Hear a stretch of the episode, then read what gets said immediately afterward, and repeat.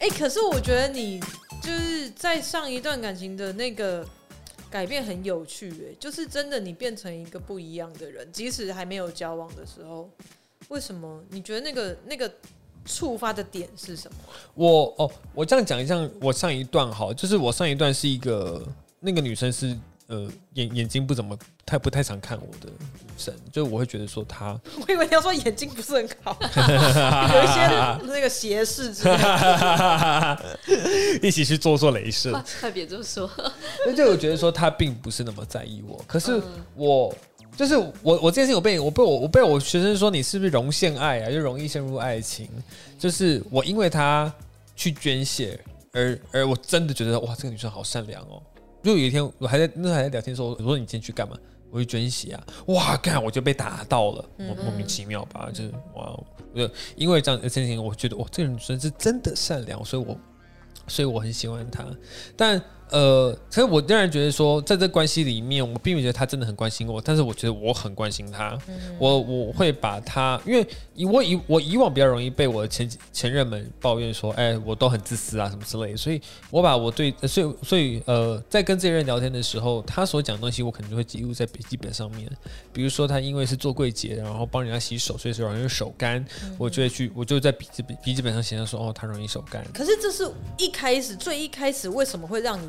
因为这个对象变成这样子，从以前的只顾自己，你要让我讲完啊？好，不好意思。哦、那然后呢？到有，但我这个过程中，我仍然感觉到说他不是很爱我啊。我觉得我不是很被在意啊。嗯、我我有个天平，我觉得我付出这些，可我后面没有得到我想要的东西，我怎么会这个样？我我还是很很很纠结。那有一天，我就看到人家就是华爱剧总是有些心灵鸡汤，我就被心灵鸡汤打到。嗯哦，就是我就看了一个鸡汤文，写说懂你的人。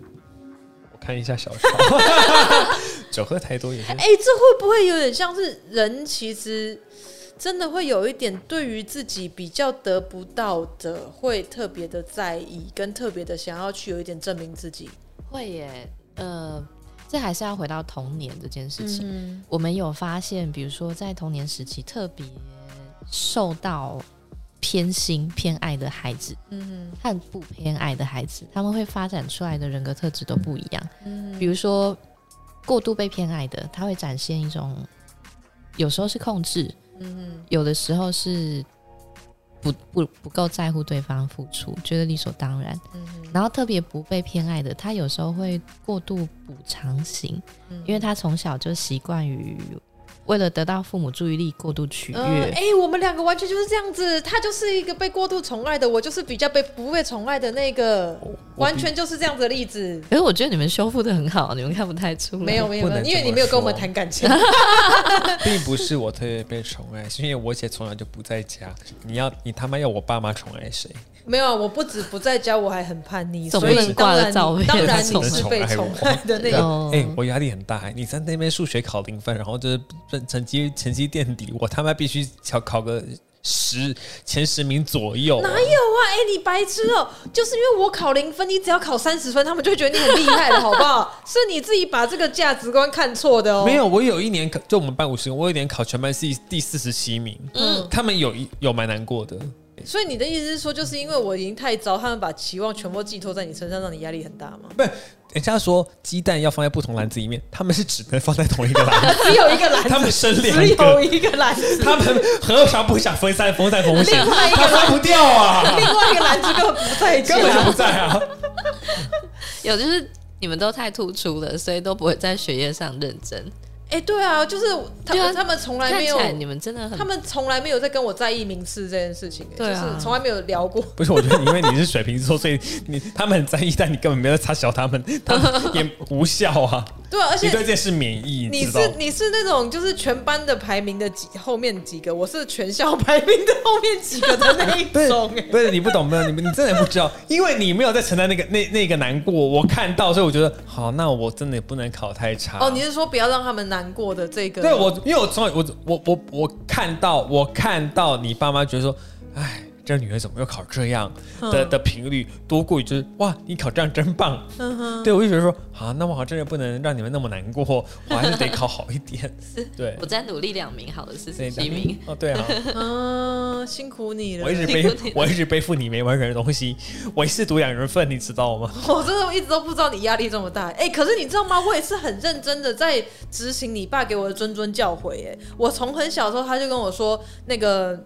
比如说你这次考十科，你就其中五科及格，然后另外五科不及格，然后下一次就是反过来，所以这样最后你总平均还是会是及格的。就觉得说哦，真的哦，人生那么简单哦，那我就一直都这样就好了。所以他我就是做他叫我做，他有什么不满？真的，到底、嗯、真的很好，有这种爸爸。对啊，就完全不逼迫你，呃。好，同学，如果想打瞌睡的，可以坐后面一点哦。如果要打扑克牌的，请到右后角，那个不要影响到前面想上课的同学。对，我都知道他说的在做，他还不满什么东西。这这是个好老师。你你爸也是要求我去全世界播种啊，但我还是没有播上去，就是让我让我有到全世界 去，就是播了在东南亚了。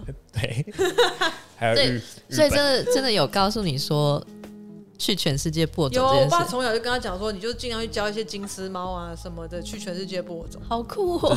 对，然后还还跟他讲说，哦，你以后就是要长高一点，因为这样子出去女生都会买单。没有，他跟我说，他也是，他大概在我国小五六年级的时候，嗯、就看着我说，你怎么没有长一百八十公分？他有点遗憾，有点遗憾。五年级，我感受到父亲的遗憾。他说，男生一男生一百八，出去跟女生约会都不用付钱。我有个学生一八七，我说，哎、欸。因为他都，他三十几就结婚。我说：“哎、欸，啊，你跟你老婆，你跟你老婆出去约会，你有没有付钱？”他说：“都我在付啊。”马上回去打脸我爸，我爸就说：“有吗？我说这种话吗？” 他就是自己讲完这种话，他是不负责任的。哎、欸，这样我要问一下，所以男生在这件事情上，就是身高吗？约约会费用上去是怎么看待的？我觉得男生多半会觉得说：“没关系，我来付了。”就如果他的经济条件还是是可以承担的话，那一两次费用是可以付。但长期而言，我比较常观，就我自己对我对我自己或我比较常观察到的，还是会觉得 A A 会比较好。哎、欸，我觉得这可能是亚洲男性会比较有的一个那个父权的压力，就是从小就是会接受到这样的教育，就是说哦，男生就是可能要扛家计啊，嗯、要约会要出钱啊，什么等等的。西方已经已经 A A 很久了，所以我上一个那个。美国男朋友，他就是他明明很有钱，嗯，赚的比我多很多，他也知道我赚的没有那么多，可是他就是认为没有，他就是不会觉得说男生每一定要帮女生付，每次、啊、对每次出去他就是会觉得说哦，就各付各的啊，然后呃一直到后面交往了，或者是说有一些东西就是他帮我付，他还会有一点觉得说我帮你付哦。的那种有点优越感，你知道吗？真的哦。对，所以我觉得这这可能真的是跟教育跟文化有一点差别。像我遇到很多，就是呃比例上，我遇到觉得要帮女生付的，尤其是比较台湾甚至中南部的那个比例就越来越高。我觉得这样比较好。对你，你有时候不得不喜欢说台湾男生对女生的这些体贴跟照顾，对啊，对啊。可是以比较现代角度来想，又觉得，哎，真的那，所以这件事情是对的吗？你会去思考。你是说给男生付钱对不对吗？对，我觉得没有什么对不对吧，就是你们两个之间的默契。像我姑姑，她对，因为我姑姑家也是开店的，嗯，然后她女儿也是做设计，然后呃，也做的还不错。然后我姑姑就会跟我表妹说，交往的时候我们不要占男生便宜。嗯。然后所以他们真的交往的时候都是 AA 制。嗯。后来他们结婚了，然后姑姑的教诲就说男生开始要养家了。然后我表妹就开始会要求她先生说：“哎，你应该照照顾家里多一点。”这样男生不会有点精神错乱吗？会。刚刚开始，啊、刚开始我妹去，她会有一种她为什么的那个感觉，但。后来到后来，其实慢慢的也真的是变成这样子哎、欸，所以我觉得这很有趣。像你讲，就是台湾社会的父权压力。对啊。可能我们小时候比较常看到，就是男生在抢，在在负责买单了。对对对对对，所以男生可能就默默觉得说，哦，这买单就是我的事情，不要让女生去买单，嗯、可能就有这样的情谊是存在。所以男生比较可，我觉得可能比较容易，就是把自己的我的存在感，我的这个自这个尊严感建立在我去买单，我去付钱，然后是我我的付的趴数比较多上面。但事实上，呃。并不需要，就是就是不管说时代怎么演进或 AA 之间，我们把这件事情撇掉，但是但是你的尊严跟你你的你的存在感跟你付的趴数还并不成关系，嗯、因为如果今天趴数不是这么付，那你的你的存在感你的自尊就不见了嘛，那就是很奇很吊诡的的的的问题啊，嗯、对，就是。我你去建立你的你对你在你在这个关系里面的尊严，应该是在别的事情上面吧？嗯哼，可能是你对你对于某个事某个事情的成就感，好、嗯、让你觉得说我我我很我很骄傲，嗯、去展现出你的尊严，你的你你的你的存在感，那件事情很好，嗯、但你不需要去借由我付钱这样子的一个外在行为去体现你自己。对，而且我觉得女生也不用觉得说，好像男生一定要帮自己付钱，不付钱就不是好男生，就对。我觉得还是会有一个，当然他的根本是那种希望男性要有能力照顾自己妻儿的这个、嗯、这个想法。可是其实现在也许女生的经济条件也不见得差，而男生的照顾他可能更多是在生活上。比如说以前男生，我爷爷那个时代，他们是全部都是我奶奶做家事，嗯，然后我爷爷就是一个老大爷子。可是现在男生不一样，他会相对体贴，比如说愿意体贴你的感受。然后觉得分担家事是自己的责任，我觉得这种转变好像也都不一样。那金钱上真的，也许两个人的生活状况不一样吧。就有时候女生也会需要有车贷，甚至房贷，然后两边的价值观我觉得差不多，就这两个人相处的磨合吧。嗯，我觉得男性跟女性在在在二三十年前的性别性别呃处各自处理的任务，到现在是各自在交替啦。是，像你刚刚说，就男生女生也会负责房贷，然后男生也会变得更加贴心。是，就两两者的阴性阳性化正在做一个交叉。真的，但是我我也遇过一任女女朋友，她本身赚，她本身经济能力不差，她是很会谈单的，然后她的业务能力很好，可是她在约会的时候的时候，她仍然希望你去帮她付钱。嗯，为什么？对，既有我觉得我我的感受啊，所以那段时间那段时间后来可没没有没有谈好就，就后来就分了。但我让你觉得说，他可能既有既有这件事情去感谢去体现出，我觉得你在照顾我，哦、你在对对对在意我。比如说那时候可能去约会，然后他跟我呃喊，就是讲一个，他随手讲一个这个东西，他想要那东西对我来说很贵，就一个。地球仪，地球仪，他想要买，他觉得那四千块，他觉得你喜欢我就买给我，我觉得是这种感觉。嗯，就第一对我来说，那东西那东西对对我来说有点贵，就是何必要买一个四千块，然后一个这一个只是一个装饰品，然后再它也不是什么必要的，然后四千块当时我比较付不出来，就觉得啊，四千块你要买一个装饰品啊，有点难呐、啊。对，但当下他就摆臭脸了。我觉得有时候就是呃，在事业上强的女孩子啊，反而会很希望能够被照顾。嗯，她。因为他他强，就是因为他身边的男性，可能他生命中的男性，或者他生命中的经验，他必须要自己照顾自己，所以他才把自己锻炼的那么强。